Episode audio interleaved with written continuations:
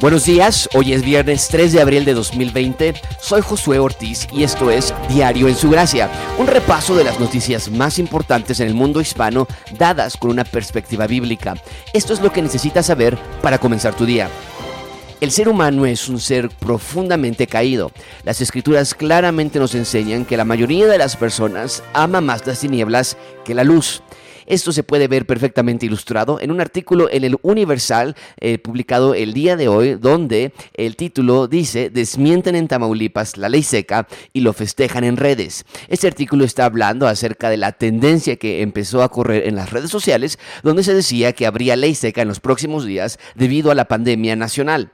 El artículo lee, el gobernador Francisco García Cabeza de Vaca desmintió la tarde de hoy que se decreta la ley seca en Tamaulipas, luego que durante durante el día circulara dicha versión y se reportaran compras de pánico, eh, enfatizo, compras de pánico de alcohol en varias ciudades. Eh, las, los artículos tuiteros comienzan a escribir, siempre confíe en ti, excelente noticia, mucho mi gober, mucho, escribió casi de inmediato un usuario de Twitter alabado, sea el señor, tuiteó Juan Topo y algunos otros usuarios, tienes mi voto gober. Este artículo extremadamente muestra la realidad del ser humano en medio de un mundo caído, en medio de un mundo pandémico. La gente aún así decide ocupar el nombre de Dios en vano, aún así decide tomar algo tan serio y volverlo una tendencia en Twitter para celebrar el uso del alcohol. Es más, dice el artículo que sí hubo compras de pánico de, eh, de, bebidas alcohólicas porque la gente pensaba que su fuente de estabilidad, que su fuente de diversión también se les iría. Definitivamente ese artículo y esta acción en nuestro país, tal vez en otros lugares también, demuestra la naturaleza del ser humano de buscar aquello que es contrario a lo que es de Dios. Eh, un artículo en Milenio habla acerca del problema de nuestro planeta eh, hemos hablado constantemente acerca de lo anormal que es nuestro planeta en muchos sentidos. Hemos empujado a las personas a entender que no podemos decir ya queremos regresar a la normalidad, ya queremos regresar a los buenos días de antes, antes de la pandemia. ¿Por qué? Porque antes de la pandemia ya el mundo estaba en decadencia. Este virus simplemente está empujando a la superficie lo que ya estaba muy arraigado en nuestro planeta Tierra. En Milenio se publica un artículo hoy donde dice, piden a ONU, este es el encabezado, piden a ONU cierre de mercados de animales por riesgo de otra pandemia.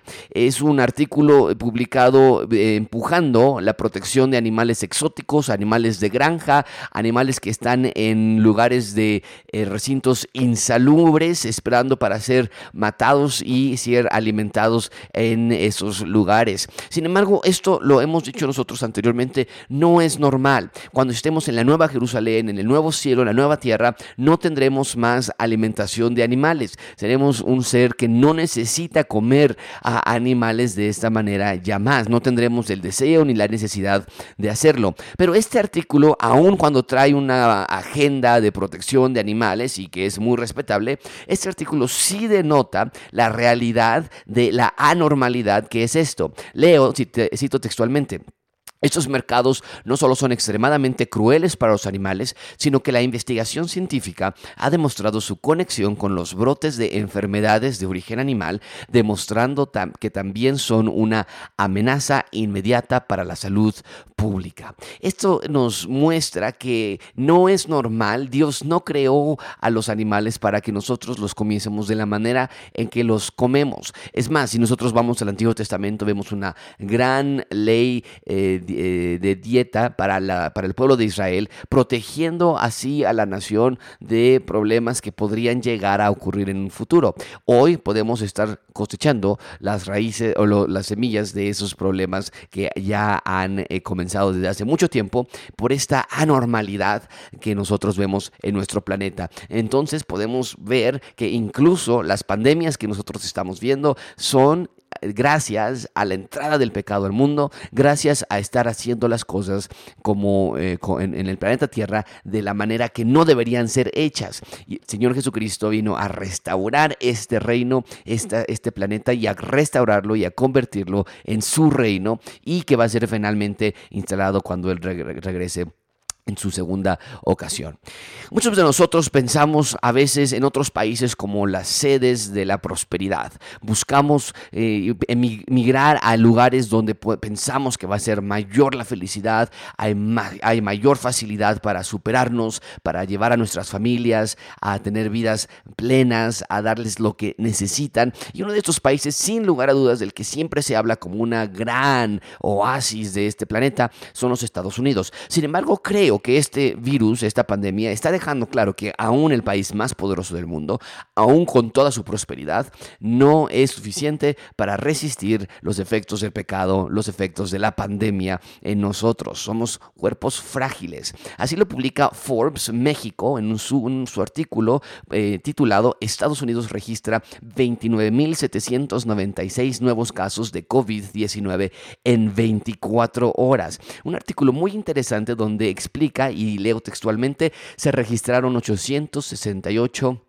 fallecimientos más por, las pandemias, por la pandemia en las últimas 24 horas, lo cual eleva la cifra de muertes a 5.938 a nivel nacional la noche de este jueves, es decir, hace unas cuantas horas. Eh, continúo leyendo textualmente, el país representa el 11% de los decesos en el mundo a causa del nuevo coronavirus y es el tercer país con el mayor número de muertes después de Italia y España. Por otro lado, Estados Unidos concentra el 24 ciento de los contagios del mundo, que a nivel global alcanzó hoy un millón 15.709 casos de COVID-19. Así que nosotros que llegamos a pensar que otros países la tienen mucho mejor que nosotros, que hay mayor prosperidad, hay mayor felicidad, hay más facilidad para hacernos de bienes materiales y por lo tanto ser felices, claramente nos demuestra no es así. El ser humano es el ser humano de cualquier color, de cualquier raza, de cualquier país, necesitados por el mismo Salvador.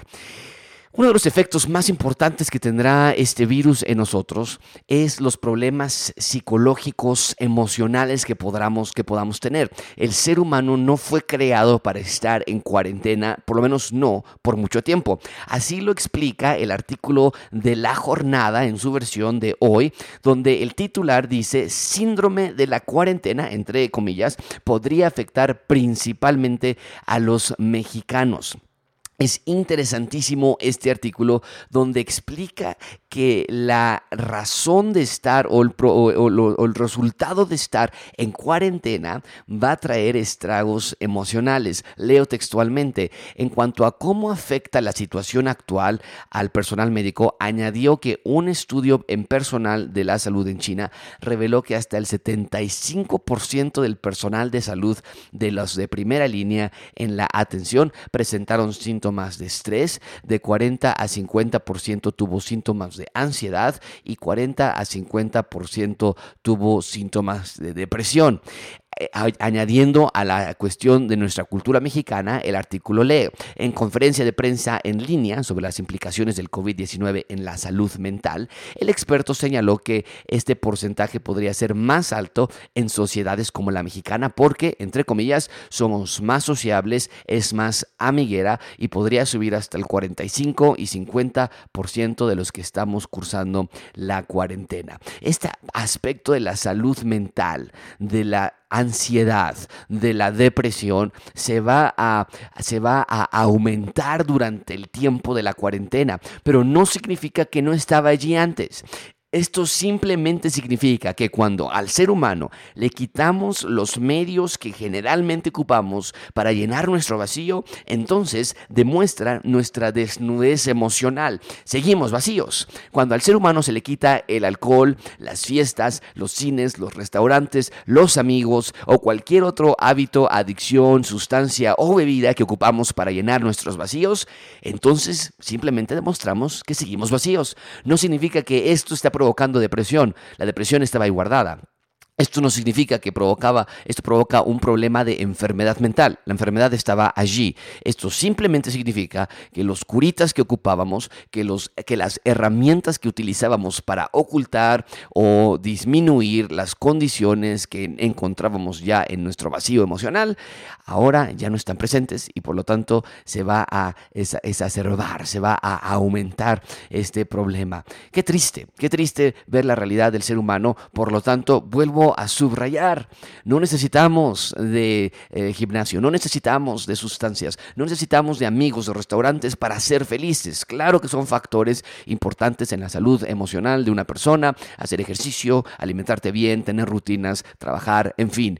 Pero eso no es la raíz de nuestra felicidad, porque, porque si al quitarnos todas esas cosas, entonces somos tristes, podemos ver que nuestra felicidad siempre estuvo amarrada de aquellas cosas que nosotros eh, hacíamos anteriormente y el Señor Jesucristo vino para suplir nuestra mayor necesidad y nuestro mayor vacío. Una de las cosas más tristes que está sucediendo en Sudamérica es la situación de las muertes descontroladas en esta región del continente americano. La agencia noticiera Reuters apunta en su versión digital en, en un artículo titulado En el mayor cementerio de Brasil sepulteros llevan su propia cuenta de muertos por coronavirus. Leo textualmente, los sepulteros de Villa Formosa están trabajando a un ritmo agotador, ya que su carga se ha duplicado a casi 60 entierros por día. Los enterradores están convencidos de que el coronavirus está matando silenciosamente mucho más de lo que muestran las estadísticas oficiales. Esta hilera de tumbas debía durar tres meses, pero solo duró uno, dijo un trabajador señalando una sección recién cubierta de tierra. Estos casos no cuentan de inmediato las estadísticas oficiales de Brasil, que el juez jueves informó, o sea, ayer, un alza de casi 300 muertos y 7.910 casos confirmados, la mayor cantidad de América Latina. Los números están en los periódicos, están muy equivocados, dijo un cavador de tumbas. El número real es el doble, quizás el triple. Cierro la cita textual. Este artículo está explicando el descontrol absoluto en este país y en otros países de Sudamérica también. Esto nos demuestra la desconfianza que hay con los gobiernos actuales, esto nos, demuestra el resultado de la desconfianza por la corrupción de muchísimos gobiernos durante muchísima parte del siglo XX evidentemente la población no va a confiar en sus gobiernos y cuando se demuestra algún caso de corrupción, como ha sido demostrado en el gobierno de Brasil en los años recientes, la gente tiende a desconfiar de cualquier cifra oficial, de cualquier estadística o de cualquier instrucción oficial que se esté dando. Esto nos apunta de nuevo a que necesitamos un mejor gobierno, un mejor rey, necesitamos un gobierno en el que sí se pueda confiar, en el que no tengamos dudas, que no tengamos eh, ningún tipo de de miedo de lo que nos están diciendo, sino por el contrario, que los entendamos, que los apreciemos, que los obedezcamos por amor, que es algo muy diferente a cualquier clase de gobierno que hoy existe. Ecuador continúa con su crisis de coronavirus. Ahora fue el presidente, el mismo, quien aceptó que la crisis es mucho más grave de lo que se ha pensado. Así lo reporta BBC en su versión de Latinoamérica. El encabezado lee Coronavirus en Ecuador. Los números se quedan cortos. Lenín Moreno admite, el presidente, admite que la crisis del COVID-19 es más grave de lo informado. La crisis de sanidad que atraviesa Ecuador por el número de muertes de los últimos días, tanto víctimas de COVID-19 como por otras causas, es más profunda de lo que los informes del gobierno mostraban. Así lo admitió este jueves el presidente del país, Lenín Moreno, en un mensaje al país en el que también pidió a los ecuatorianos que no minimicen la gravedad de la crisis generada por el nuevo coronavirus y que acaten las medidas de, la, de contención. Sabemos que tanto el número de contagios como de fallecimientos, los registros oficiales, esto es el presidente diciéndolo, los registros oficiales se quedan cortos, la realidad siempre supera el número de pruebas y la velocidad con la que se presta la atención, afirmó el presidente ecuatoriano. Esto nos demuestra la necesidad de un control eh, estricto y de un acatamiento de las instrucciones también de manera ex estricta de parte de la ciudadanía.